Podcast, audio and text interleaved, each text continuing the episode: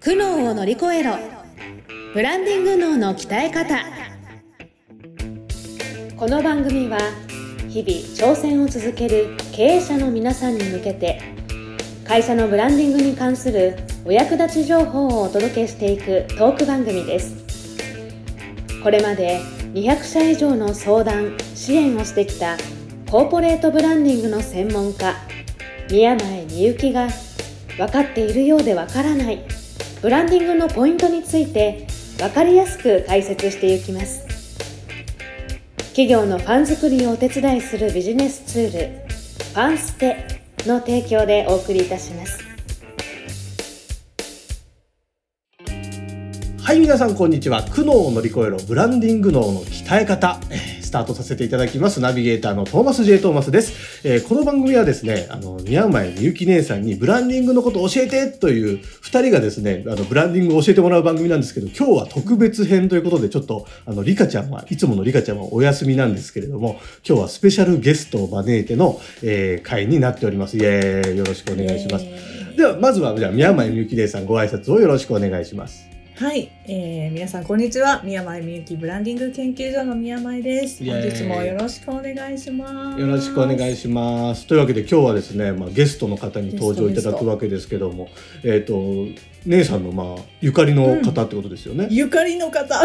ゆかりの方。まあ最近ねちょっとお知り合いになった方ではありますが最近なんですか？なるほど。うんああちょっとじゃあはいご紹介させていただきます。ぜひお声を本日のゲストはですね、株式会社価値づくり代表の岩野和馬さんです。よろしくお願いします。よろしくお願いします。えー岩野和馬と申します。よろしくお願いします。ちょっとね姉さんからちょっと簡単に紹介してくださいよ。あらどうしましょうかちょっとまあちょっと共通のねお知り合いがいたりして本当にでもはい。偶然が偶然を呼んでという感じで、あのうん。人のつながりでねどんどんどんどんつながっていって私うん普段大阪で活動してますが、そう岩ですよね。野さんは三重県の伊賀で活動なさっている方ですね。うん。はい、そうなんです。あの三重県伊賀市で、まあ生まれも育ちもで、今もあのうん。伊賀市におります。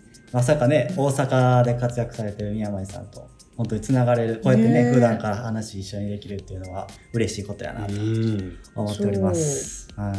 うん、不思議なご縁でつながってま不思議なご縁。気になりますけどね。どんなご縁だったんですか、一体。そこはあんまりあれですか、語ってくれない感じですか？いやいや、えなんどうだろう。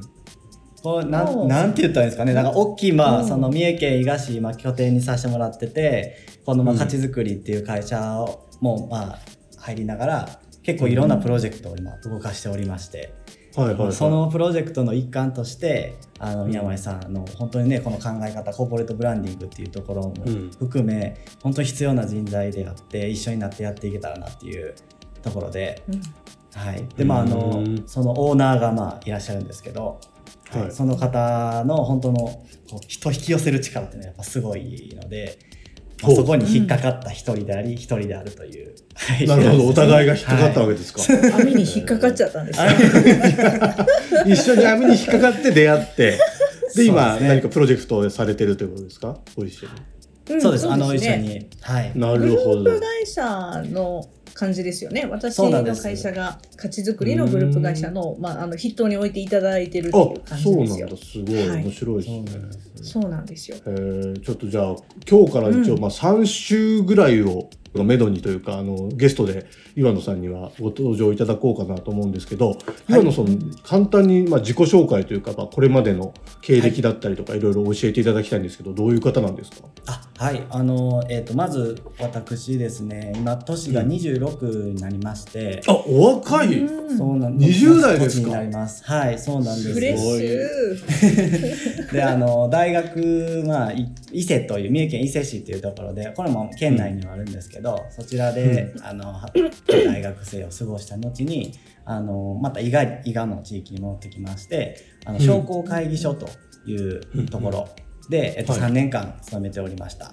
おお。でそこは、まあ、あの地域の、まあ、伊賀の範囲の中ですけども事業者さんの,、あの経営であったりとかのサポートをしたりとうんうんうんうん。かまあ町を盛り上げるための、まあ、イベントをやったりとかそういう地域に密着したような、あのまあ、半分公務員のあの組織にはなります。でそこにまああの実は僕の両親もあの公務員であったり地域に非常に関わる仕事をしてましてそれにこう憧れる形で僕もその、当たり前になるんやと思って公務員の道に進んだんですけども、でただ自分の中にその出会っていく人であったりとかそれこそ出会うその社長さんであったりするんですけど、本当そういう人とは話す中で自分のこうやっていきたいことっていうのは何なんだろうかっていう。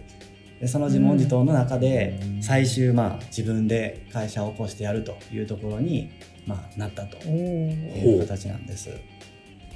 すごいよね。その若さで会社を立ち上げよう。いや本当ねにそ 商工会議所ってよく聞きますけど職員さんいらっしゃるんですもんね。そりゃそうですよね。そらあんまり出会ったことないですよね。商工あ会そうですか。議所でお勤めですっていう。はい、あのーえそうですよね。あの実際僕が働いてたところは規模でいうと15人ぐらいのところですけど本当各地域日本全国の各地域にある全国組織になってまして、ううん。ん、そうですよね。うんまあそんな感じですね。はい、でも僕本当に辞めたきっかけっていうのもあのーその、えーまあ、自分の住んでる場所生まれた場所っていうのがそのすごく田舎になります、はい。伊賀の。で、うん。まあ、家もあってそこの周りに実は田んぼもあって山もあってっていう土地で、まあ、自分は長男としてまあ生まれて、あのあんたがこの家も山も守っていくんやでって言って小さい頃から育ってきたんですけど。うん、でかと言いつつその集落っていうのがあるんですけど自分の妹がはい。6,、うん。六個下ではい。でその妹が、歳だね。そうなんです。二十歳でなんですけど、最年少なんですよその集落で。あら。まあ、町で一番の若い子誰が二十歳ってことね。そう。すそれごい以降の子供が、まあ、僕のその小さい集落ですけど、うんうんうん。もうないくて。でどうやら半分ぐらいがもう空き家になっててでじゃああ新しい移住者が来るかって言ったらちょっと10年前に一人大阪から来たのいるぐらいかなっていう感じ、で本当にその地域に漂う雰囲気っていうのもこうドヨーンとしてるような感じ、うん。でこれでどう僕がこの先自分の人生をこの家を、まあ、メインにしながら人生設計していくんやろうっていうのがやっぱ見えなかったっていうのがすごくありましなてるほど。はい、でその中でなんとかこの地域を生かす形であの、うん。まあ、できないのかなっていう中で、あうん。その自分の前職が商工会議所っていうところで事業っていう、あのうん。飽きないですよね。そのうん。お金をうん。いかにこう回していくことによって人の喜びを生んだりとか地域を何か社会をしても変えていったりとかっていうことが、まあ、そういう仕組みをまあ勉強させていただいた部分もあったりとか、はいはい。でうん。先ほど、まあ、つないでいただいたオーナーっていうのがあの実は峰川さんという方なんですけど、峰川今まあははい。今はもう70歳でおあのおすごい。そうなんです。であのもともと事業をずっとされてた方、うん。であの田舎にちょっと移住されたっていう方なんですけど、その方との出会いもあって、うん。本当にその事業っていう形で地域をまあ変えていく、うん。そこにやっぱ自分のまあ会社としてチャレンジしようということに、うん。まあ、なったという。すごいめちゃくちゃ志がある企業なんですね。そうですねねえそこは。面白いよね。なんか、都会の人から見てもすごい面白い。いやなんか成り立ちだなっていう。都会にいると触れないじゃないですかそんな一番最年少が20歳っていう。け結構危機危機感じますよねそれって。いや本当にそうですよねでもニュースにはよく見てると消滅可能性都市とか出てるし実際財政破綻市がもうお金もありませんって言ってる地域もあるし、まあ、実はそれは、はい、起きてる問題であると。本当は現実あの目の前に襲ってきてるけど、うん。なんかどっか人事みたいな。本当にね、うん。うんうんあの夕張みたいにね なんか、うん。もうもうもう無理ですよっていう破綻ししてくるとみんな自分ごとになるけど、うん。このままだとこういう恐れがありますだとうん。なんか危機感はあるけどだから何をっていうね、うんうんうんところは一般人はありますよね。そうですそうですね。なるほどね。でそういう思いを込めて株式会社価値づくりを立ち上げたということですか？はいそうなんです。でこの価値づくりという、まあ、名前もあのちょっと変わってるかなとも思うんですけどそこのうん。本当の意思い意味意味というか意うん思をうん。込めた名前ということになっておりますね。ううんん。そうそう。いろんな意味が入ってますよね。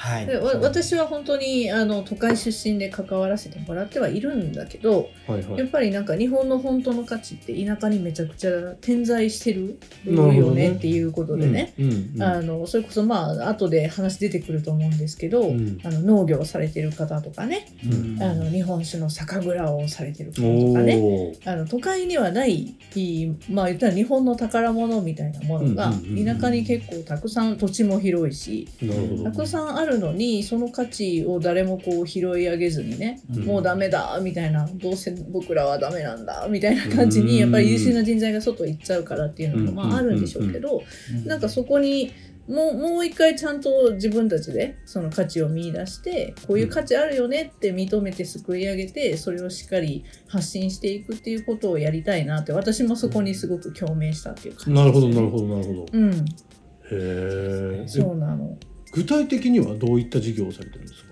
えっ、と実はあの僕のその作った価値づくりの定款の中には、うん。まあ、事業内容っていうのをこう普通入れていくんですけど、はいはいあのね37個のね事業項目がもうすご入ってい 37るでそれどういうことかって言ったら業種で言うと飲食林業農業。うん。で不動産。で、まあ、コンサルタントのサービス業、うん。講習事業もそうやしあと宿泊業もそうやし、もうとにかくもう 今あるその業種もうほとんどやってるんちゃうかっていうレベルでまあ積み込んでると。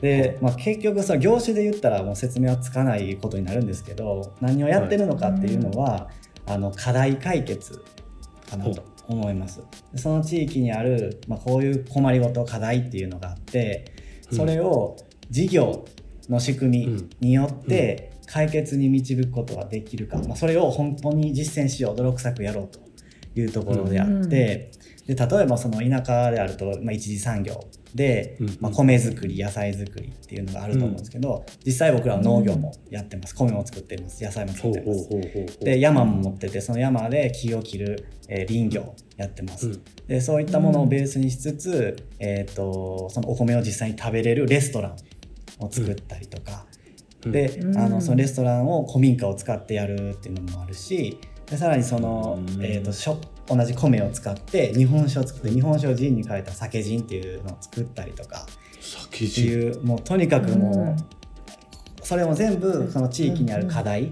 ていうのをベースにして、それをいかに解決できるかっていうのを実践しよう。そこからスタートして、まあ、ありとあらゆる、えー事業をまあやってるというような形です。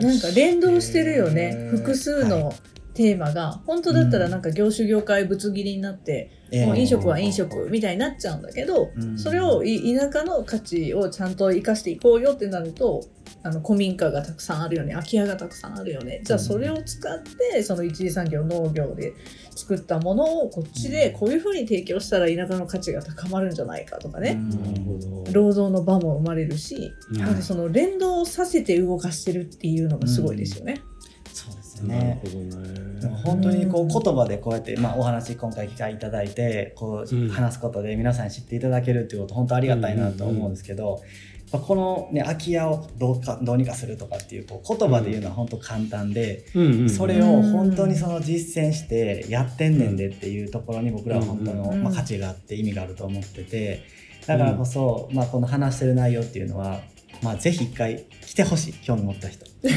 もう全部やってるんで。なるほど。そう来てもらわんとわからん部分もあるんで。でその確かに。そうですね365日っていう、まあ、カフェがそれをそ古民家カフェって言ってやってるんですけど、そこに行けば、うん。その自分らで作ったお米も食べれる。野菜も食べれる。で作っへそえの素敵。古民家の中にある、ね、飾りとか棚は自分らで作った木,、うんうんうん。木をうん全部製材してやってますとかそこに行けば本当に全部を感じられるんで、まあ、そこは本当リアルって感じていただけたらなっていうのはそうなんですよ。私は実際行かしてもらったんでね。ああ、そうですか。いいな。そうそうそう話だけまずオンラインでねつながったりとか話だけ聞いたりしてたんですけどまあまあいいや一回見に来いやと いう話になっておおちょっと遠いな言いながら行ったんですよ。受ける。そうそしたらなんかこうながねな。んていうかな。石石垣っていうのかなその古民家のね、うん。まあ、我々からしたらあここんな石造りのみたいな感じで、まあ、向こうの人からしたらなんか当たり前の風景にはなっちゃってるんだけど、ほう。やっぱり感動がすごいよね。うんあここういうものをえ中こんな風にリフォームしてるんですか？とかって言いながら、うん。でそこで出てくるあのお野菜もね取れたてのそのそれこそ有機栽培したお野菜とかねね取れたてのものがねあのせいろ蒸しで出てくるのうんおめっちゃ美味しいわけよ。お。よだよだれ出てきちゃった、ちょっと。よだれ出てきちゃった。よだれ出てきちゃったね、そう、味わえないんだよね。あそういや本当そうですそうねなの、そうなの。で、それを提供してくれてる人も地元のね、方だったりすいや、るし、ね。めちゃくちゃいい事業っすね。そう。へえ。でまあいや今の岩野さんんのおはい話聞いて、多はい分リスナーの皆様も、はいでもすごい興味持ってくださった方ってい？らっしゃると思うんですよ。ぜひぜひであの番この番組の概要欄に、はい株式会社価値づくりのホームページのリンクなんか貼らせていただくので、あありがとうございます。もしご興味ある方いらっしゃいましたらそこからですねあのアクセスしていただいて、岩野さんに、えーと「行きたいです」って連絡いただければい。いかなと思います。ぜひはい、そしてですねはい、よろしくお願いします。僕らあのこの番組やってる3人でやってるファンステップというサービスもありまして、こちらのファンステップの方のですね、LINE 公式アカウントの、えーリンクも概要欄に貼ってありますので、そちらもよろしければリスナーの皆様ご登録いただきまして、えー番組への感想とかですね、こんなこと取り上げてほしいみたいなものも送っていただければ嬉しいです。岩野さんへのメッセージもそちらの方から送っていただいてももちろん大丈夫ですので、えーよろしければアクセスをお願いいたします。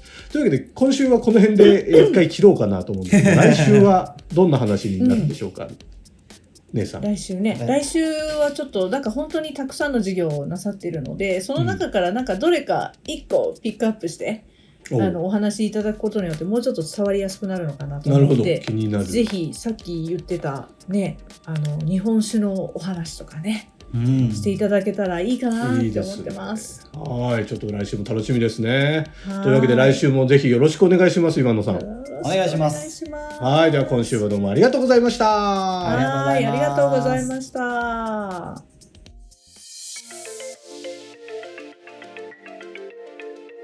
今日のポッドキャストはいかがでしたでしょうか？番組ではブランディングについての相談を募集しています概要欄にある「ファンステ」の LINE 公式アカウントからお申し込みください。それではまたお耳にかかりましょう。ごきげんよう。さようなら。この番組は提供企業のファン作りをお手伝いするビジネスツールファンステ。